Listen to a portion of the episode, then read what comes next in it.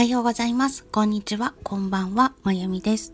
今日は久々に声で収録したいことがありましたので、お話をしよっかなと思っております。なんでそんなことを思い立ったかなんですけれども、先日、とある場所にいまして、で、ピアノを弾いたんですね。で、その後に、あの、まあ、とても嬉しいお言葉をいただきつつ、ちょっとした質問をされたんです。で、そこのところが私的に今回とてもなんだろう自分の中のマイナスポイントになる部分だったのですね。なのでそこについてご指摘をいただくっていう感じなのかなって勝手に身構えたんです。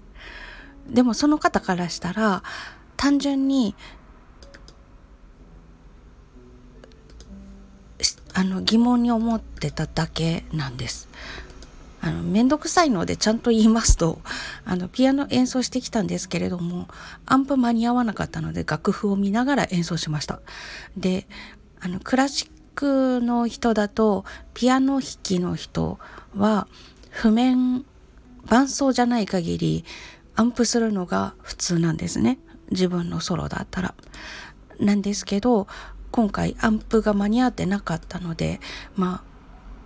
結構私としてはそこがネガティブポイントだったんです。でその方は全然そういうのを批判するとかそういうおつもりではなくて楽譜見ながら演奏するって大変ですよねっていう気持ちであの譜面見ながら弾くのが普通なんですかって聞かれたんですね。でも私としてはそこが自分の準備が足りてないなーって感じるポイントだったのであーって感じで勝手に身構えちゃったんです。あの、お叱りを受ける子供のような気分で、勝手に身構えたんですけど、全然そういうことではなくて、もう純粋に、すごい器用ですねっていうようなぐらいの気持ちで、質問を投げかけてくださってたんです。で、はたと気づきまして、あれ？もしかして、世の中のことって、人と人と関わっている中で起きるいろんなことって結構自分が勝手にネガティブな方向に話をする前にもう話の流れを予測して身構えちゃってんじゃない？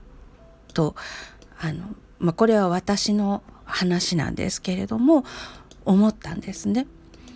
ね、話を最後まで聞いてみて、そんなんじゃダメじゃないかって言われてから、だってって言い訳したって言い訳なんですけど、もう自分の心の中で、それが、ああ、今回の準備足りてないなと思ってるポイントだったところをズバリ言われたものだから、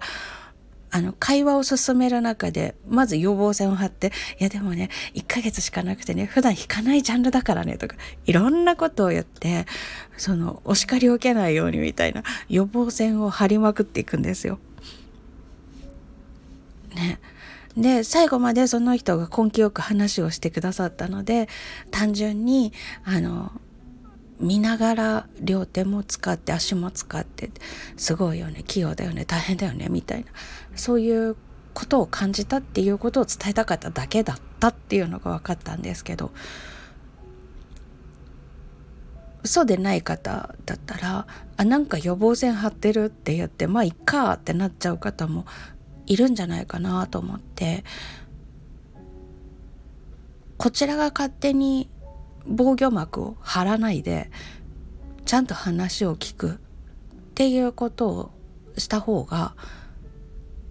分かり合えることがたくさんあったりとか発見があったりとかするんだなっていうことを感じました。はい、ということでほんの一コマの話だったんですけれどもあ私今まですっごいもったいないことしてたなって反省をしたんです。なのでもし他にもそういう方がいらしたらこれ共有できるんじゃないかなと思ったので今回お話ししてみました。怖いんですけどもう批判されるんじゃないだろうかって思うから怖いんですけどでもまあ人の話は最後まで聞く。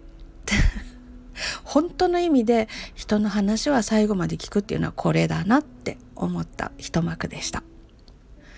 何かああ私もあるかもって思う方がいたら届いたらいいなって思います。はい。というわけで今日もお付き合いいただきましてありがとうございました。よし今日は短く終われるぞ。それではまた。